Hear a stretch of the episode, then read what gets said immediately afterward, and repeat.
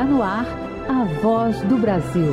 As notícias do governo federal que movimentaram o país no dia de hoje. Uma boa noite. Boa noite para você que nos acompanha em todo o país. Terça-feira, 9 de janeiro de 2024. E vamos ao destaque do dia: proteção aos Yanomami. O governo vai investir 1 bilhão e 200 milhões de reais neste ano para ações para aumentar a presença na terra indígena. E presidente Lula afirma que combate ao garimpo ilegal e desmatamento na região vão ser permanentes. A gente vai tratar a questão indígena e a questão do Yanomami como uma questão do Estado, porque não é possível que a gente possa perder uma guerra a pessoas que estão fazendo coisas contra o que a lei determina. Você também vai ouvir na Voz do Brasil. Proteção às mulheres. Nove estados recebem recursos federais para a compra de tornozeleiras eletrônicas para monitorar agressores. E a entrevista ao vivo de hoje é com a ministra do Planejamento e Orçamento, Simone Tebet. Vamos falar sobre a participação da população na definição de prioridades do governo. E ações para o crescimento da economia. Hoje, na apresentação da Voz do Brasil, Luciana Vasconcelos e Luciano Seixas. E assista a gente ao vivo. Acesse o canal Gov no YouTube. Quais são as suas metas para esse ano e o que você vai fazer para alcançá-las? Muita gente prepara aquela listinha com uma série de resoluções para o ano novo, né?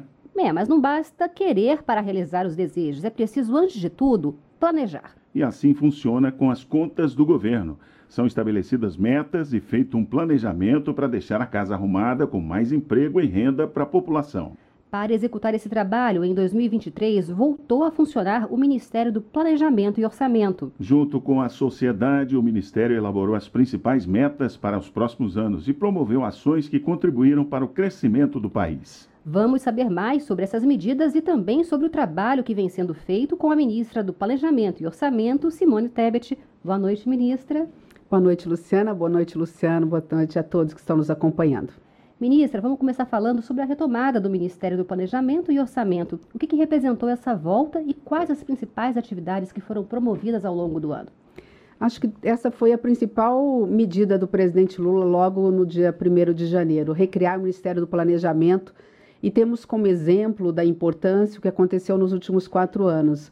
No momento que o Brasil mais precisava de norte, de rumo e de bússola, ele ficou sem um ministério que planeja a médio e longo prazo o futuro do país atrasou-se vacinas, gastou-se muito e gastou-se mal. Vamos lembrar que no passado as políticas públicas não é que faltou dinheiro, gastou-se muito, mas não se atualizou o valor da merenda escolar, não tinha dinheiro para construir casa no programa Minha Casa Minha Vida Faixa 1, a farmácia popular, quantos projetos e políticas públicas foram desativadas no passado? Porque não tinha planejamento. A criação do Ministério do Planejamento faz com que a gente possa estar ao lado do povo, perguntando para o povo novo, como fizemos, que Brasil vocês querem para os próximos quatro anos? E nós construímos por diversas mãos o Brasil do futuro. Então, agora, a partir de agora, com o Ministério do Planejamento e com o nosso PPA participativo, todos os ministros já sabem o que a população quer né, quando quer e como quer. E agora os ministros já têm a sua bússola, que é o, o, o, plano plurianual, que vale a partir agora de janeiro de 2024. Pois é isso, ministra. No ano passado foi elaborado esse plano plurianual e a participação da população que foi diretamente ouvida, né? Como é que foi essa contribuição e o que, que o brasileiro mais quer para os próximos anos? Foi fantástica, Luciano. É aquela coisa da sabedoria popular né? Às vezes a classe política acha que sabe mais que o povo, lê do engano. Ninguém melhor do que o povo para dizer o que precisa. E o presidente Lula deu uma determinação. Simone, eu quero que você vá a todas as capitais do Brasil ouvir dos movimentos sociais, da sociedade, dos jovens, dos adultos, dos aposentados, que Brasil eles querem para os próximos quatro anos. E nós vamos colocar o dinheiro público, que é do povo, onde o povo quer. Importante desse PPA é que ele teve, também foi digital, então as pessoas que não puderam ir participaram, foram quase 5 milhões de acesso. O que eles querem, Luciano? O primeiro não podia ser diferente: combate à fome e à desigualdade social emprego, renda, portanto, mais indústrias, é, casas populares, saúde e educação de qualidade. E a todo momento, e essa foi a grande novidade desse planejamento, e todos os ministros agora são obrigados a investir dinheiro público com esse enfoque, as pessoas perguntavam: no orçamento público, onde é que está meu filho? Onde é que está criança ou adolescente no orçamento brasileiro? Onde é que está mulher? Onde é que está a igualdade racial? Porque somos um povo majoritariamente formados por negros, pardos, pela diversidade, onde, onde que está é, a questão ambiental da sustentabilidade, onde é que está a questão dos povos originários. Que coisa fantástica. E, portanto, a partir daí, nós mandamos para o Congresso Nacional o PPA, que foi aprovado pelo Congresso Nacional e agora é lei. Ministra, e foram promovidas mudanças em 2023, como a criação de uma nova regra fiscal e também aprovada a reforma tributária. Como é que essas medidas podem impactar a economia do país? Tem um impacto imediato e direto. Eu diria que a palavra mágica é credibilidade nós passamos para a iniciativa privada, para os investidores internacionais e nacionais, que este é um governo sério, que tem um foco no social sem descuidar do dinheiro público. Ninguém vai sair gastando por gastar, nós vamos gastar naquilo que é prioridade. Nós não precisamos fazer economia, não precisamos fazer caixa, mas não podemos gastar mais do que arrecadamos. Qual foi o impacto disso, Luciana? Vocês viram queda de juros, queda da inflação, é, câmbio controlado, que, tanto queda do dólar, consequentemente, comida mais barata na mesa do trabalhador. Com essa credibilidade, houve mais investimentos no Brasil e nós colocamos quase 2 milhões de trabalhadores no mercado de trabalho. Quase 2 milhões a mais de trabalhadores. Nós podemos estar falando uma média aí de três pessoas por família, ou quatro, de é, podemos estar falando, sei lá, de 8 milhões de pessoas sendo beneficiadas. Então é isso, carne, as pessoas estão comendo melhor. É, é, nada poderia dar mais satisfação para um governo que, que, nós sabemos que é um governo progressista, um governo que se preocupa com as pessoas, do que ver as pessoas empregadas e comendo melhor. Pois é, sobre crescimento da economia. No início de 2023 era esperado um crescimento de 0,8%, mas a expectativa aumentou para quase 3%. Como é que isso ocorreu e o que, é que isso significa, ministra? Bom, primeiro, é, isso demonstra que é, a potência que é o Brasil. Né? O Brasil, se nós olharmos, nós temos cinco na realidade, cinco regiões fantásticas, cada uma com as suas potencialidades. A gente fala muito do agronegócio, mas não é só o agronegócio. O agronegócio foi o carro-chefe, ele puxou a economia, mas a equipe econômica soube passar os recados certos. Agiu com transparência, com diálogo, com credibilidade, soube conversar com o Congresso Nacional e é preciso um reconhecimento que o Congresso Nacional respondeu às nossas demandas, foi o grande parceiro do governo do presidente Lula na aprovação de medidas importantes estratégicas.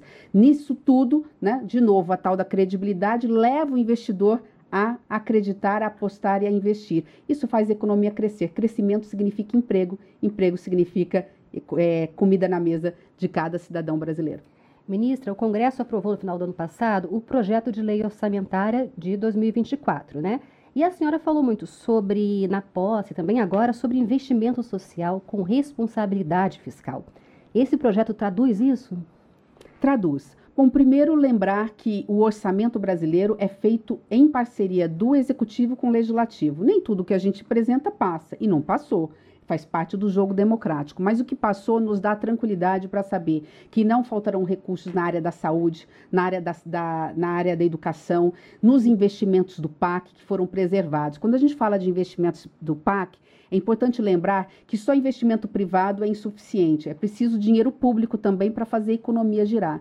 Então, nós teremos recursos em todos os estados brasileiros, eh, na área de infraestrutura, de rodovias, parcerias na área de ferrovias, portos, aeroportos, cabotagem. Então, são investimentos públicos que são fruto do orçamento que foi aprovado no passado, que vale a partir desse ano, que vai fazer a máquina da economia girar. Portanto, eu estou um pouquinho mais otimista do que o mercado, que tem falado que o Brasil só vai crescer 1,5%. É, oxalá estejam todos equivocados. Falaram que o Brasil ia crescer 0,7 ano passado, cresceu 3. Então estão falando que tá, vai crescer 1,5, então vamos apostar que o Brasil vai crescer acima de 2, né?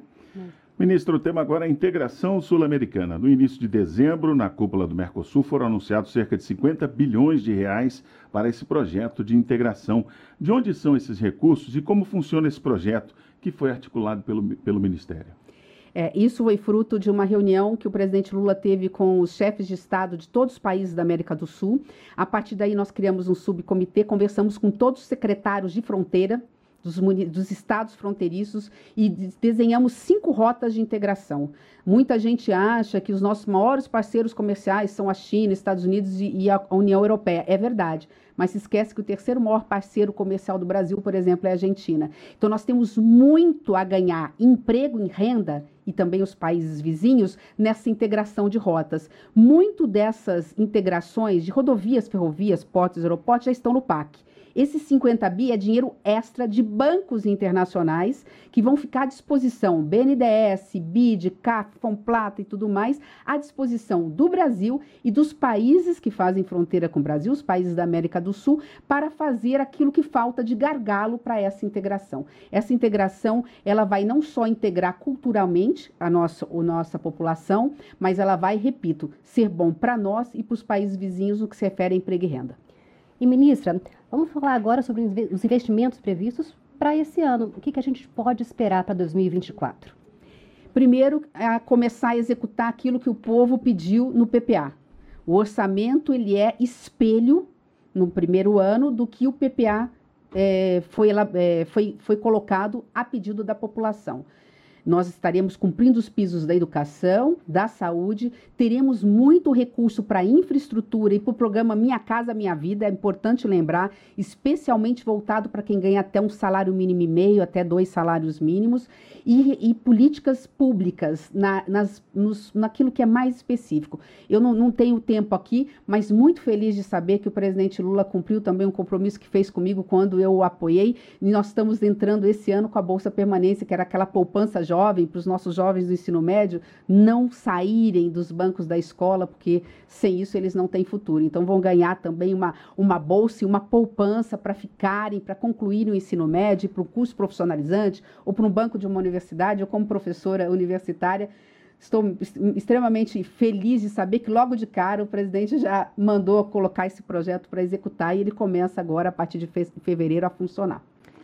Bem com Conversamos então com a ministra do Planejamento e Orçamento, Simone Tebet. Muito obrigado, ministra, por sua participação ao vivo aqui na Voz do Brasil. Eu que agradeço. Um bom 24 com muita saúde e paz para todos.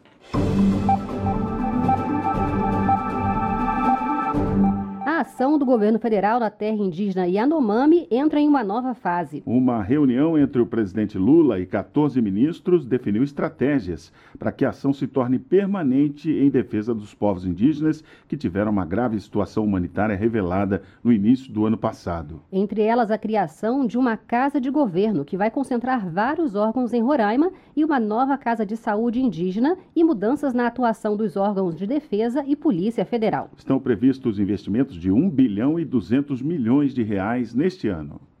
Quase um ano depois de reconhecer a situação sanitária e nutricional grave do povo Yanomami em Roraima e decretar emergência sanitária em saúde, o governo federal vai adotar novas ações de proteção ao território e de combate ao garimpo ilegal na região.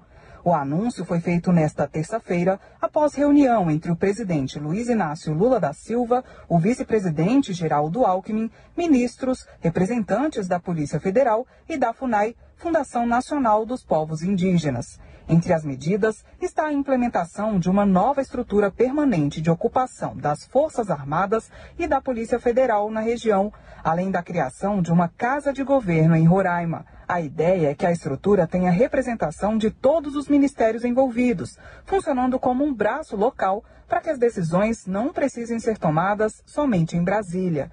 Segundo o ministro da Casa Civil, Rui Costa, o trabalho na região Yanomami entra em uma nova fase. Saímos da página de um conjunto de ações emergenciais e passamos, a partir inclusive do aprendizado, dos acertos e dos erros, dos que, do que conseguimos fazer e do que não conseguimos fazer, é, a conclusão é que precisa uma coisa permanente, um novo padrão de ocupação do governo federal naquele território para solucionar de forma estruturante as questões que envolvem, seja o indígena, seja a imigração de venezuelanos. Segundo o ministro, também será construída uma nova unidade da Casa de Saúde Indígena em Boa Vista, capital de Roraima e o apoio logístico aos Ministérios da Saúde e do Meio Ambiente e à FUNAI como a entrega de alimentos, passa a ser feita pelo Ministério da Gestão e Inovação em Serviços Públicos.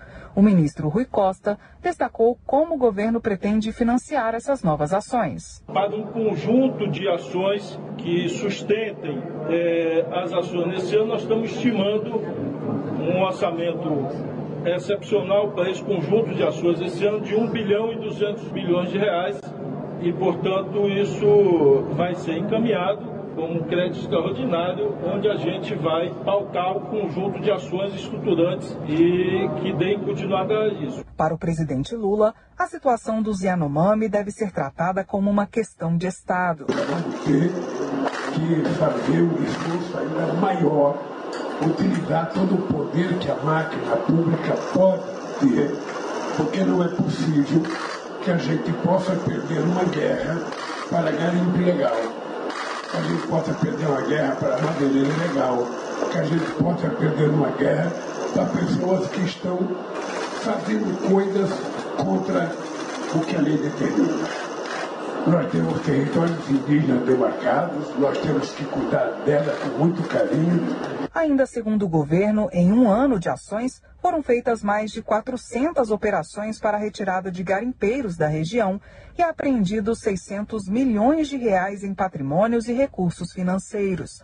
Além disso, foram destruídas centenas de infraestruturas de grupos ilegais, desde balsas a veículos de transportes, embarcações e aeronaves. Reportagem Jéssica Gonçalves.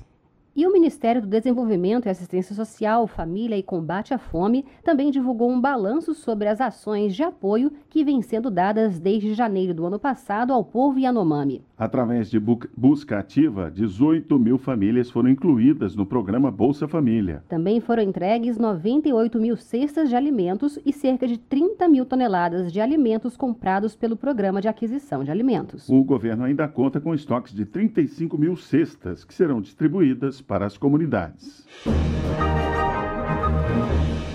combate à violência contra as mulheres. O governo investiu quase 4 milhões de reais na compra de tornozeleiras eletrônicas. Os equipamentos vão monitorar os agressores, que poderão ser presos caso descumpram as regras das medidas protetivas concedidas às mulheres. 722 mulheres foram assassinadas no Brasil no primeiro semestre do ano passado. Os dados são do Fórum Brasileiro de Segurança Pública e refletem um cenário que piora ano a ano. O Ministério das Mulheres vem reforçando as ações de prevenção com um pacto nacional que inclui uma série de medidas.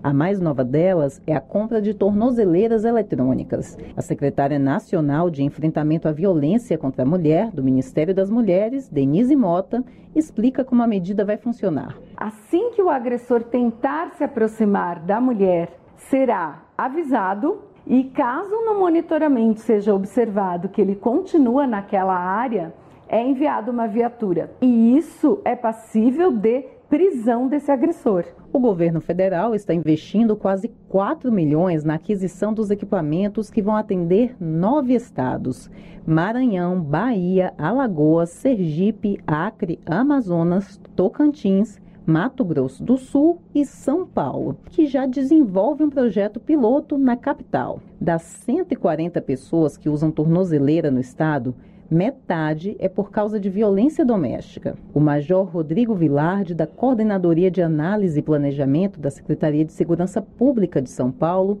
diz que com o recurso federal será possível ampliar este atendimento. O Estado de São Paulo foi contemplado com 500 mil reais. Nós teríamos aí a possibilidade de ampliar de 100 a 150 tornozelados por um ano. Para a secretária Denise Mota, as tornozeleiras poderão ser solicitadas junto com a medida protetiva. A mulher vai ter acesso à tornozeleira eletrônica à medida que ela procurar um serviço de atendimento às mulheres. Se você é vítima de violência, procure um dos serviços da Rede de Proteção à Mulher para receber orientações e saber quais são os serviços disponíveis na sua cidade. Ligue 180. Reportagem Graciele Bittencourt. Além do combate aos focos do mosquito Aedes aegypti, a luta contra a dengue ganha mais uma arma neste ano. O Ministério da Saúde deve receber 5 milhões de doses da vacina contra a doença. Moradora de Bauru, no interior de São Paulo, a estudante Melissa Greik lembra com detalhes dos sintomas provocados pela dengue. Eu fiquei com um cansaço no corpo, dores no corpo, muita dor de cabeça. E normalmente eu não, não, não sou de ficar muito doente, né? Então aí eu fiquei bem preocupada. A bancária Sheila Greik, mãe da Melissa, precisou correr com a filha para o hospital. Passado o susto, Sheila comemora a incorporação da vacina contra a dengue no Sistema Único de Saúde. A vacina é uma coisa necessária. Extinguir o mosquito vai ser muito difícil. Então a gente precisa se prevenir. E a gente vai cuidar da nossa casa, vai evitar ter água parada, né? Vai cuidar, mas ainda assim dá uma segurança assim da gente imaginar que está vacinado pelo menos. A estreia da Quedenga, a vacina contra a dengue, no calendário nacional de imunizações está garantida para 2024. O Brasil é o primeiro país do mundo a incorporar o imunizante no sistema público de saúde. Neste ano, o SUS deve receber 5 milhões de doses da Quedenga. A vacina reduz casos e, principalmente, a hospitalização pela doença.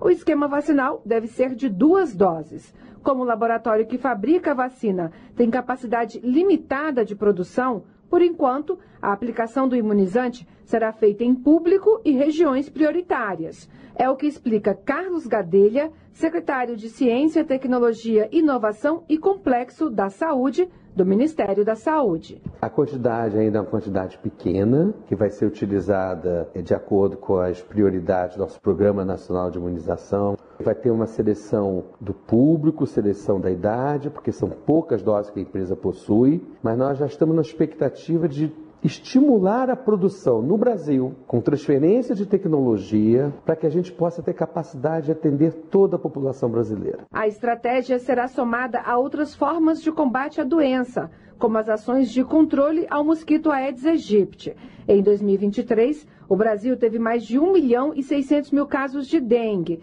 Mais de 52 mil pessoas tiveram de ser internadas por causa da dengue. 1.079 pessoas perderam a vida por conta da doença. Outras 211 mortes estão em investigação. Reportagem Luana Karen. O Ministério da Saúde vai acompanhar de perto os dados da doença falciforme para avançar no planejamento de ações e medidas. A falciforme é uma doença genética caracterizada por alterações nas células sanguíneas. Em condições adequadas, essas células são redondas, mas por conta da patologia podem assumir a forma de meia-lua ou foice. Isso dificulta a passagem pelos vasos sanguíneos, aumentando as chances de infecções, como explica a hematologista pediátrica do Hospital da Criança em Brasília, Lucélia Melgares. Como tem esse entupimento, deixa de passar oxigênio para o órgão. E com isso os órgãos sofrem, todos os órgãos, causando dor. Mas toda essa alteração aí da hemácia causa outros problemas, principalmente na primeira infância, com uma tendência maior a ter infecção. Então a gente tem que cuidar desse bebê quando chega, fazendo a prevenção, para na vida adulta ele ser uma pessoa com a qualidade de vida melhor e ser uma pessoa possa ser produtiva, com menos sofrimento. De acordo com o Ministério da Saúde, as crianças diagnosticadas com a enfermidade são 400 vezes mais vulneráveis a infecções. Daí a preocupação em detectar a doença o mais cedo possível, já na triagem neonatal, por meio do teste do pezinho. Foi ainda na maternidade que os pais do pequeno Rafael Gomes, hoje com 5 anos, descobriram que ele era portador da doença. O pai André Carvalho relata como tem sido a convivência com essa patologia. A gente tem lutado com ele, muitas dores, muitas infecções. Ele no primeiro ano de vida ele teve cinco pneumonias, mas ele venceu todas elas, como ele tem vencido o tempo todo, né? Hoje o Rafael tem cinco anos, ele já não tem mais o baço, ele já não tem mais a vesícula, né? Além do diagnóstico, é possível ter acesso a consultas e medicamentos para o tratamento da doença falciforme no Sistema Único de Saúde. E desde novembro, por determinação do Ministério da Saúde, os casos passaram a fazer parte da lista nacional de notificação compulsória nas redes públicas e privada. A medida vai trazer mais visibilidade aos dados da doença e ajudar o planejamento de políticas públicas, como destacou Miranete Trajano de Arruda, consultora técnica da área de doenças falciforme do Ministério da Saúde. São instrumentos positivos porque vão estar possibilitando um reconhecimento da doença na nossa população, a quantificação, como ela se desenvolve né? e os é, comprometimentos que ela traz à saúde das pessoas. Então, é um instrumento a mais para que a implementação da política ela se dê de forma mais contundente, mais vigorosa. A doença falciforme é considerada a enfermidade genética mais comum no Brasil. Estima-se que entre 60 a 100 mil pessoas sofram da patologia, especialmente negros e pardos. A Bahia concentra o maior número de de ocorrências. São nove casos a cada 100 mil habitantes, seguida por São Paulo e Piauí. Reportagem Cleide Lopes. E essas foram as notícias do governo federal. Boa noite. Boa noite para você e até amanhã. A voz do Brasil. Governo Federal.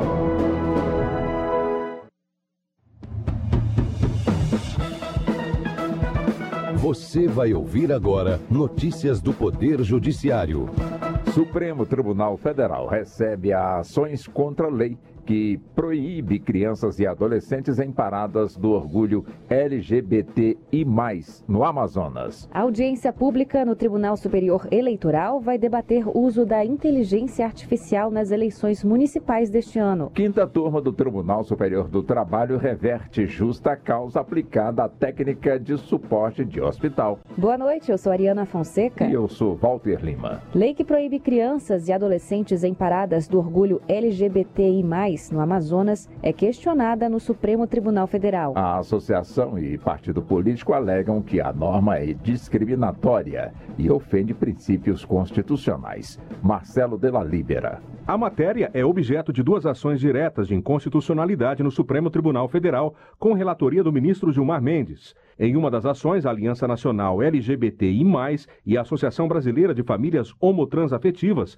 alegam que a lei estadual é injusta e opressiva e parte de uma ideia errônea de que pessoas podem ser influenciadas a se tornarem LGBT+, o PDT, Partido Democrático Trabalhista, autor da segunda ação, sustenta que a norma amazonense é pautada em ideologia homotransfóbica e que as paradas são manifestações sociais constitucionalmente válidas. Possuir titularidade de patente de modelo de utilidade não afasta a possibilidade de violação de patente da invenção principal. Essa conclusão é do Superior Tribunal de Justiça, Samanta Peçanha.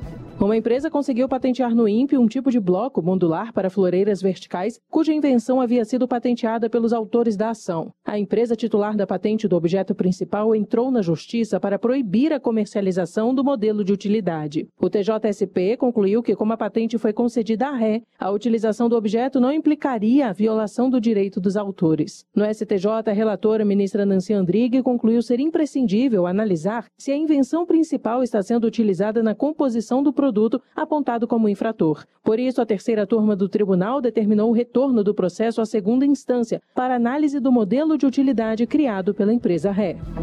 Resolução sobre propaganda eleitoral prevê regras para uso de inteligência artificial nas eleições municipais de 2024. O texto da resolução será debatido em audiência pública marcada para 25 de janeiro no Tribunal Superior Eleitoral. Rimac Souto. Qualquer pessoa maior de 18 anos interessada em participar da audiência pública pode se inscrever por meio do formulário eletrônico disponível no site do TSE. Depois do debate, o texto da resolução segue para votação no plenário da Corte. E entre as novidades está a inclusão de artigo que traz a obrigatoriedade de informar explicitamente a utilização de conteúdo fabricado ou manipulado em qualquer modalidade de propaganda eleitoral. Quinta turma do Tribunal Superior do Trabalho reverte justa causa aplicada a uma técnica de hospital que deixou o trabalho por 17 minutos para assistir ao Réveillon na praia. Apesar de reconhecer o ato de indisciplina, o TST entendeu, por maioria, que houve desproporcionalidade na aplicação da pena Anderson Conrado. A quinta turma do Tribunal Superior do Trabalho reverteu a justa causa aplicada pelo Hospital Copador, no Rio de Janeiro, a uma técnica de suporte demitida por deixar o posto de trabalho para assistir à queima de fogos na praia de Copacabana. Apesar de reconhecer o ato de indisciplina, por maioria, o colegiado entendeu que houve desproporcionalidade na aplicação da pena. A quarta vara civil da Justiça Federal em Vitória, Espírito Santo, condenou um empresário que é o administrador legal da Ilha da Baleia, localizada próxima ao farol de Santa Luzia. Embora não seja proprietário da ilha, o homem detém título que lhe dá o direito de usufruir e administrar o local. Mas a ação do Ministério Público Federal revelou que ele utiliza métodos ilegais de intimidação para impedir a livre circulação da população na praia, como a instalação de boias irregulares no mar ameaças feitas por funcionários, uso de cachorros e queima de lixo para afastar os banhistas. De acordo com a sentença, em caso de descumprimento de qualquer uma das obrigações, será aplicada multa no valor de 10 mil reais por infração constatada. Você acompanha outras notícias do Poder Judiciário em 104,7 FM para Distrito Federal e em torno e também pela internet. Acesse radiojustiça.jus.br e siga pelo X antigo Twitter, twitter.com barra Justiça. Uma boa noite. E até amanhã. Notícias do Poder Judiciário, uma produção da Rádio Justiça, Supremo Tribunal Federal.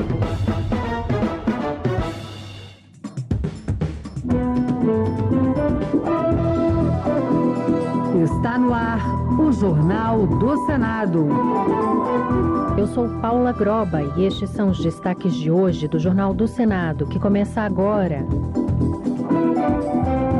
Presidente do Congresso quer ouvir ministro da Fazenda antes de decidir destino da MP que limita a desoneração da folha de pagamentos. Senador cobra compromisso de países ricos sobre recursos para barrar mudanças climáticas. O projeto que propõe o fim dos saidões está na Comissão de Segurança Pública.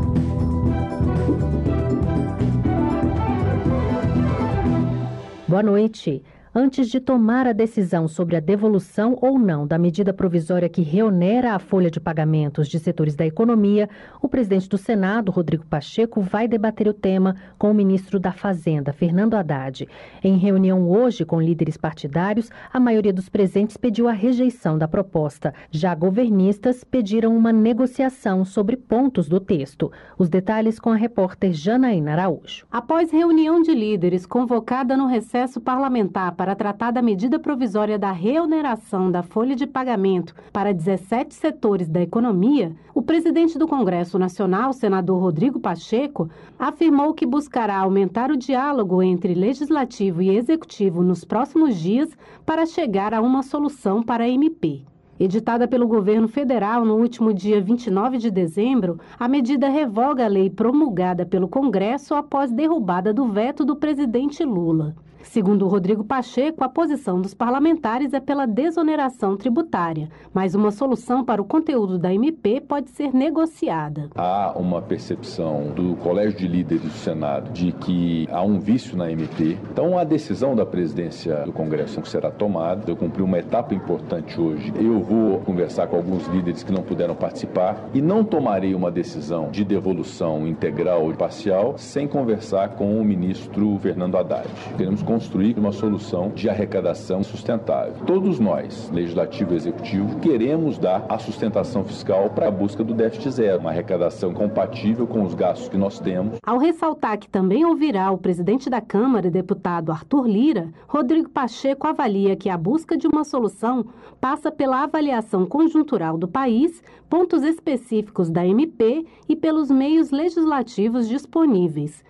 Mas ao lado de lideranças da oposição que estiveram na reunião, o líder do União e autor da proposta que prorroga a desoneração, senador Efraim Filho, da Paraíba, defendeu a devolução da MP para garantir segurança jurídica aos setores da economia beneficiados até dezembro do ano passado.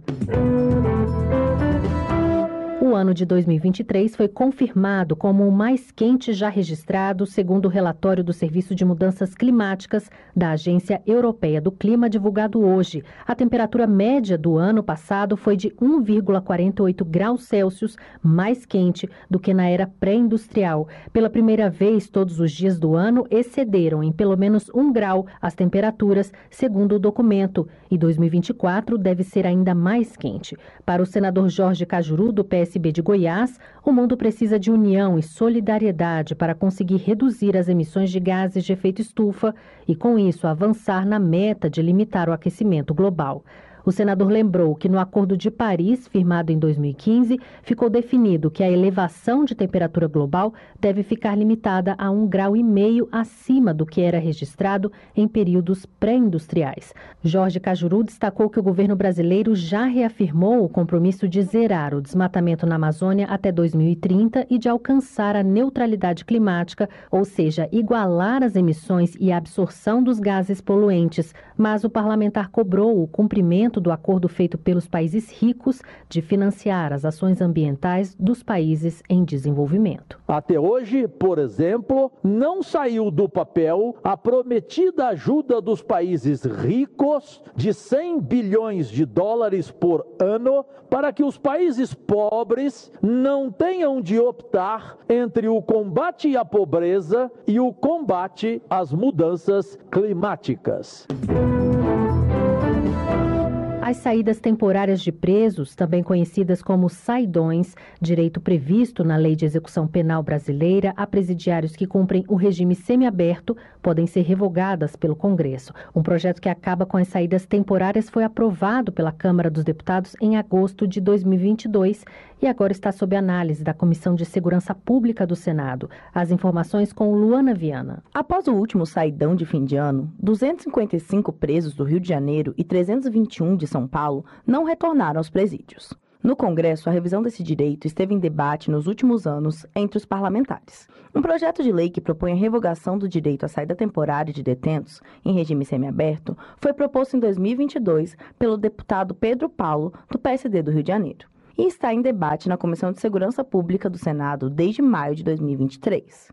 O relator, senador Flávio Bolsonaro, do PL Carioca, defendeu a aprovação do projeto com o argumento de que os saidões aumentam a criminalidade e colocam toda a população em risco. A revogação do benefício da saída temporária é medida necessária e que certamente contribuirá para reduzir a criminalidade. São recorrentes os casos de presos detidos por cometerem infrações penais durante as saídas temporárias. Em audiência pública na Comissão de Segurança, o presidente da Associação dos Delegados de Polícia do Brasil, Rodolfo Queiroz Laterza, ponderou que há maneiras de mudar as regras das saídas temporárias sem precisar extinguir o direito tem que ter critérios objetivos como a proibição de frequentar determinados lugares, mas também você proibir. Creio que ele não se adequaria ao que ele serve, que é próprio do regime semiaberto. Houve pedido de vista do senador Fabiano Contarato, do PT do Espírito Santo, para avaliar melhor o projeto antes da votação. As vacinas contra a dengue já estão sendo aplicadas em Mato Grosso do Sul e devem estar disponíveis em todo o país a partir de fevereiro. A doença acumula um grande número de casos no país que aumentam com a chegada das chuvas no verão. O Ministério da Saúde registrou mais de um milhão de casos de dengue até novembro de 2023, número 15,8% superior ao do mesmo período de 2022. No Senado, o tema da imunização esteve presente nos debates de 2023. O Brasil foi o primeiro país a incorporar ao sistema público de saúde a vacina contra o vírus da dengue. O imunizante Quedenga entrou para o SUS em dezembro e Mato Grosso do Sul foi o primeiro a oferecer as doses por ser uma área prioritária. Durante fala no plenário do Senado, Eduardo Girão, do Novo do Ceará, foi um dos parlamentares que chamou a atenção para a necessidade da vacinação. Para a população entre 4 a 60 anos. A aplicação do imunizante é por via subcutânea, em esquema de duas doses com intervalo de três meses entre as aplicações. A vacina contra a dengue possui quatro diferentes sorotipos do vírus causador da doença, garantindo assim uma ampla proteção contra a dengue. A senadora Zenaide Maia, do PSD do Rio Grande do Norte, que é médica infectologista, diz que a chegada da vacina gratuita contra a dengue é mais uma vitória da ciência e do SUS a favor da vida, mas alertou que o imunizante não atende a todos os públicos e ficam de fora da cobertura as mulheres grávidas, crianças com menos de 4 anos e pessoas acima de 60 anos.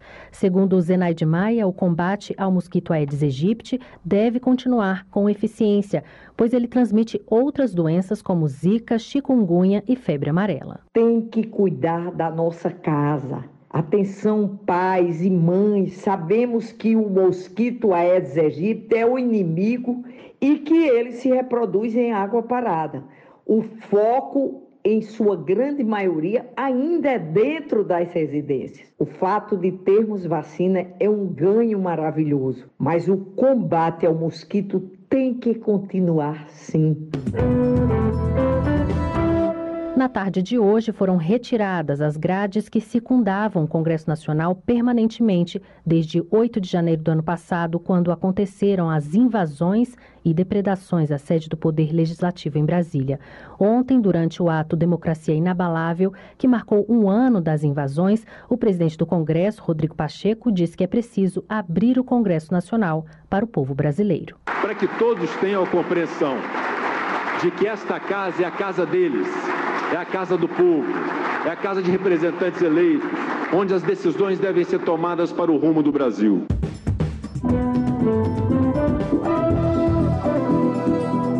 Com trabalhos técnicos de Eric Bento, o Jornal do Senado fica por aqui. Acompanhe agora as notícias da Câmara dos Deputados. Boa noite e até amanhã.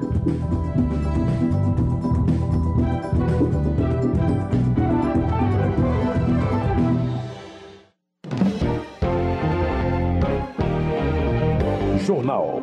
Câmara dos Deputados. Participantes de ato pela democracia pedem punição de envolvidos e justiça social. Defesa Civil apresenta dados sobre calamidades naturais do último ano. Concessionárias de serviços públicos terão que divulgar informações sobre aumentos. Boa noite. A Câmara aprovou proposta que obriga as concessionárias de serviços públicos a justificarem ao cidadão os aumentos de tarifas. A repórter Paula Moraes explica como vai funcionar essa divulgação, caso o Senado confirme o texto. As concessionárias de serviços públicos como água, luz e transporte coletivo podem ser obrigadas a divulgar na internet as informações que justifiquem o aumento nas tarifas. É o que prevê um projeto aprovado pela Comissão de Constituição e Justiça da Câmara.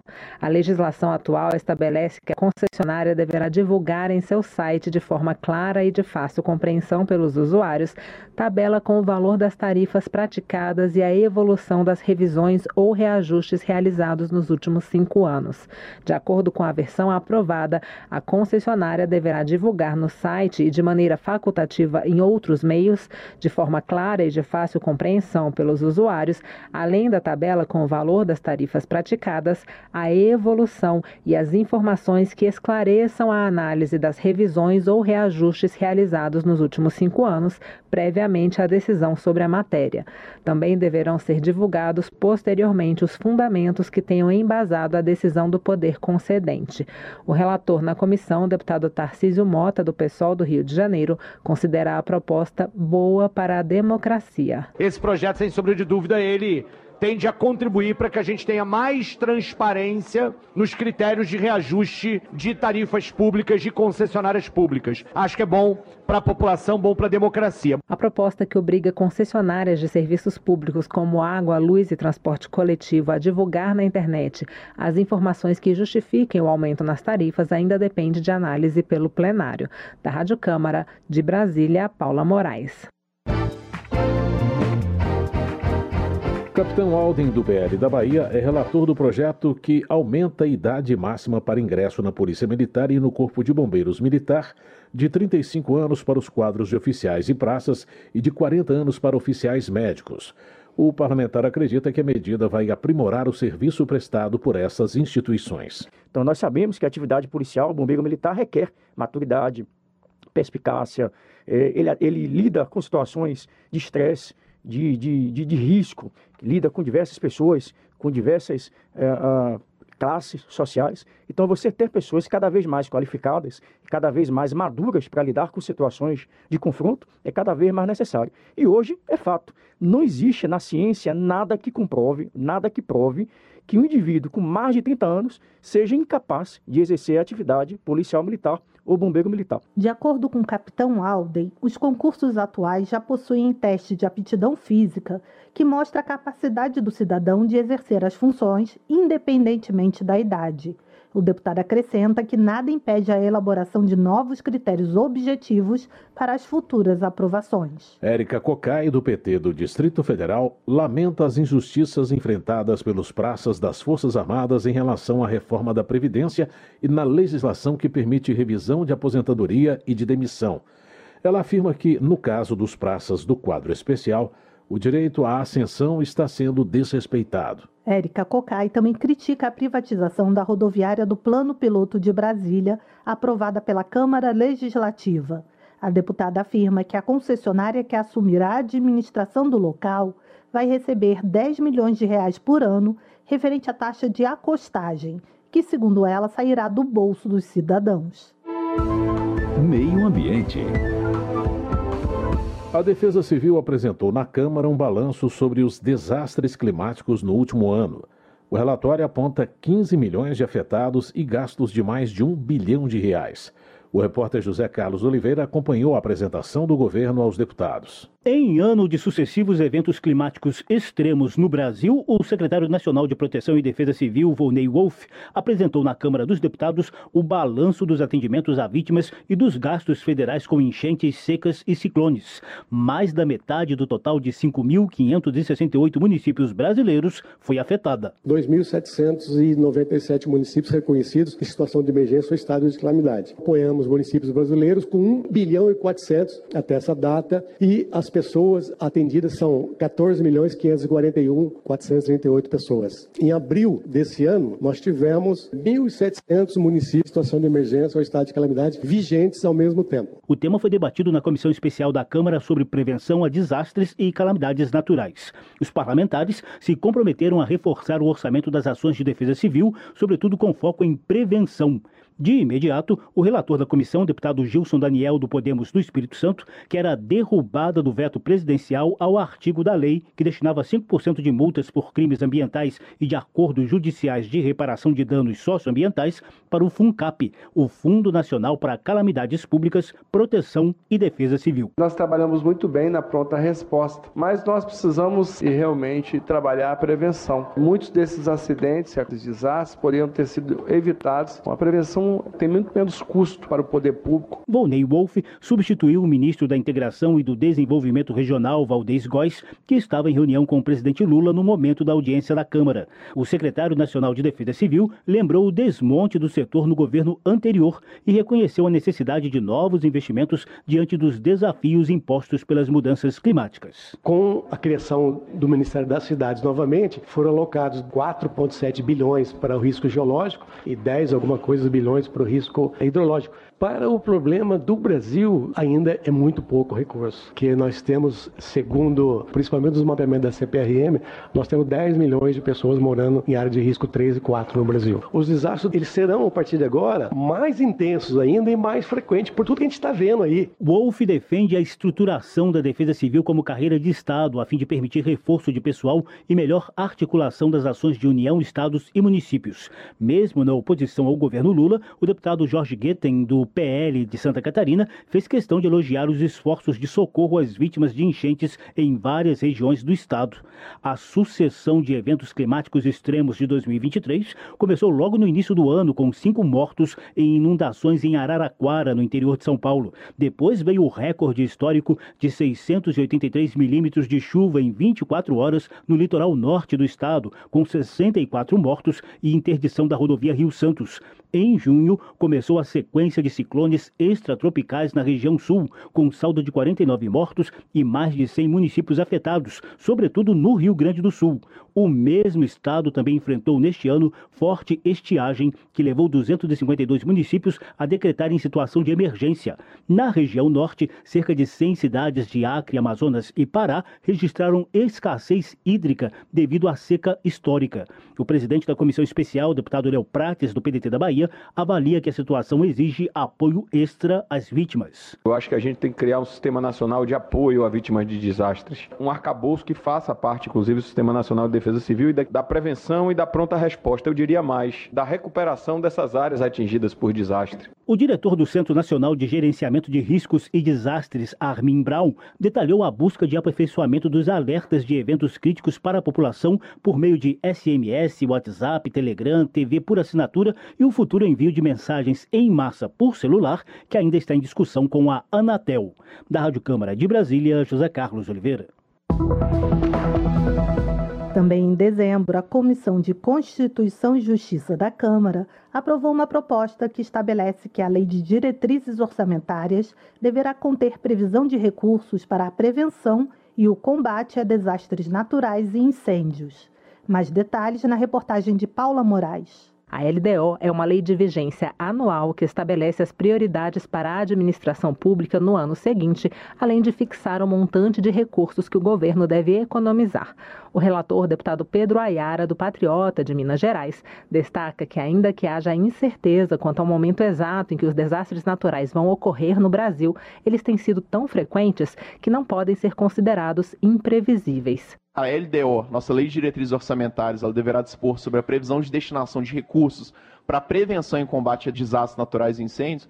Ela é essa figura especial e necessária nesse momento, onde a gente assiste atônito a um desastre, a um iminente desastre urbano que pode acontecer na cidade de Maceió, decorrente de uma atuação onde não foram observados parâmetros técnicos pela Braskem, que em uma é, exploração é, feita completamente ao arrepio da lei, exploração de salgema, acabou instaurando em Maceió uma verdadeira bomba relógio Pedro Ayara defendeu não apenas discursos bonitos, mas sim modificações legislativas para contemplar as ações de prevenção, mitigação, preparação e resposta aos desastres. A proposta que obriga a LDO a conter previsão de recursos para a prevenção e o combate a desastres naturais e incêndios ainda depende de análise pelo plenário. Da Rádio Câmara, de Brasília, Paula Moraes. Educação. Coordenador da Frente Parlamentar em Defesa das Universidades Públicas, Tadeu Venere, do PT do Paraná, explica que o objetivo do colegiado é assegurar a valorização e os investimentos orçamentários nas instituições. O parlamentar argumenta que o ensino superior público é responsável por mais de 90% das pesquisas científicas realizadas no Brasil. Nós entendemos que a universidade pública deve ter recursos suficientes para pesquisa, porque a universidade pública, via de regra, é a única universidade que faz pesquisa. Nós estamos fazendo hoje um levantamento de todos os, os pedidos, todos os processos, todas as demandas das universidades, para que nós possamos eh, trazer as demandas das universidades públicas.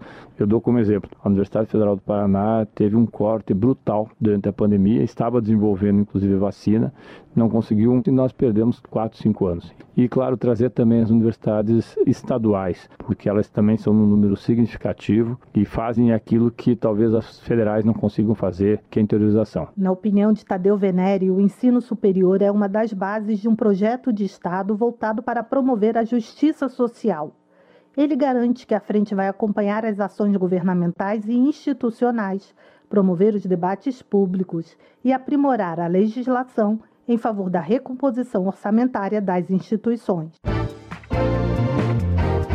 Roberto Duarte, do Republicanos do Acre, é autor de projeto que reduz de 18 anos para 16 anos a idade mínima para obter a permissão para dirigir.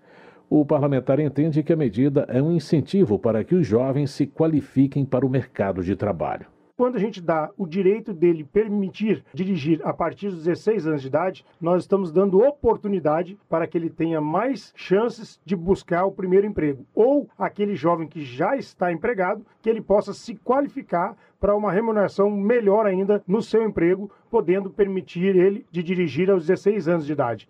desde a Constituição que instituiu a possibilidade de os menores de 16 anos de votarem, os jovens estão cada vez mais presentes na vida pública e mais conscientes dos seus direitos e deveres na sociedade. Roberto Duarte esclarece que o jovem aprovado terá sua permissão válida por dois anos e estará sujeito às disposições do Código de Trânsito Brasileiro. O deputado reforça que o jovem que não demonstrar bom comportamento no trânsito deverá aguardar a maioridade para voltar a dirigir. Política. Participantes de ato pela democracia pediram punição de golpistas e mais justiça social para que as pessoas entendam o significado da vida democrática. A reportagem é de Maria Neves. Durante o ato Democracia Inabalada, realizado no Congresso Nacional para lembrar a tentativa de golpe de Estado ocorrida há um ano, em 8 de janeiro de 2023, todos os participantes defenderam a necessidade de punição dos envolvidos e de mais justiça social para fortalecer a ordem democrática. Na opinião do presidente da República, Luiz Inácio Lula da Silva, não pode haver perdão para nenhum dos envolvidos nos atos golpistas. Todos aqueles que financiaram, planejaram e executaram a tentativa de golpe devem ser exemplarmente punidos. Não há perdão para quem atenta contra a democracia, contra seu país e contra seu próprio povo. O perdão soaria como impunidade e a impunidade como salvo-conduto para novos atos terroristas no nosso país. A governadora do Rio Grande do Norte, Fátima Bezerra, manifestou a mesma opinião. Para ela, não se pode, em hipótese nenhuma, falar em anistia. A punição seria, antes de tudo, um ato pedagógico, porque os que participaram dos ataques às instituições democráticas cometeram um crime e precisam pagar por seus atos para que não se repitam. Atual presidente do Tribunal Superior Eleitoral, Alexandre de Moraes, garantiu que todos os envolvidos nos ataques de 8 de janeiro, desde quem executou até os financiadores e aqueles que planejaram a tentativa de golpe, serão punidos. Moraes também é ministro do Supremo Tribunal Federal e cuida do inquérito envolvendo os atos golpistas. Impunidade não representa paz nem união. Todos, absolutamente todos, aqueles que pactuaram covardemente com a quebra da democracia e a tentativa de instalação de um estado de exceção serão devidamente investigados, processados e responsabilizados na medida de suas culpabilidades. O presidente da Câmara, Arthur Lira, não compareceu à cerimônia devido a problemas de saúde na família, mas, por meio das redes sociais, também defendeu o rigor da lei para os envolvidos nos ataques de 8 de janeiro. Alexandre de Moraes ainda cobrou a regulamentação da internet e das redes sociais, considerada por ele uma medida fundamental para impedir que essa história se repita. De acordo com o ministro do Supremo, o populismo digital extremista evoluiu na utilização dos mesmos métodos aplicados pelos nazistas no início do século XX, como a substituição da razão pela emoção, o uso de desinformação massiva e a tentativa de destruição da mídia séria. Já o presidente do Congresso, senador Rodrigo Pacheco, ressaltou que, sob premissas falsas, golpistas desejavam invalidar os resultados das urnas em desrespeito à vontade popular manifestada pelo voto. Pacheco destacou que, com união de todos os poderes constituídos, a democracia prevaleceu. No entanto, o presidente do Senado defendeu que todos trabalhem para garantir o bem-estar da população, uma vez que seria difícil assimilar valores democráticos quando se convive com fome, violência e discursos de ódio.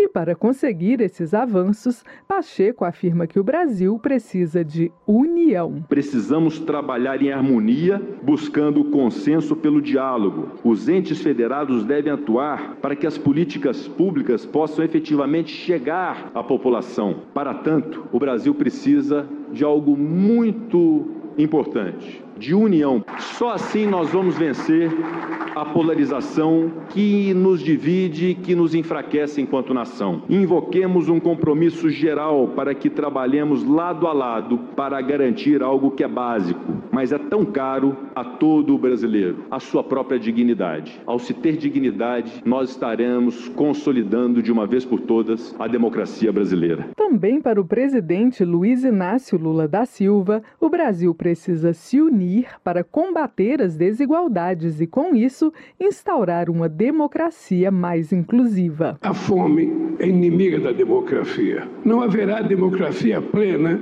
enquanto persistir a desigualdade, seja de renda, raça, gênero, orientação sexual, acesso à saúde, educação e demais serviços públicos. Aperfeiçoar a democracia é reconhecer que democracia para poucos não é bem uma democracia.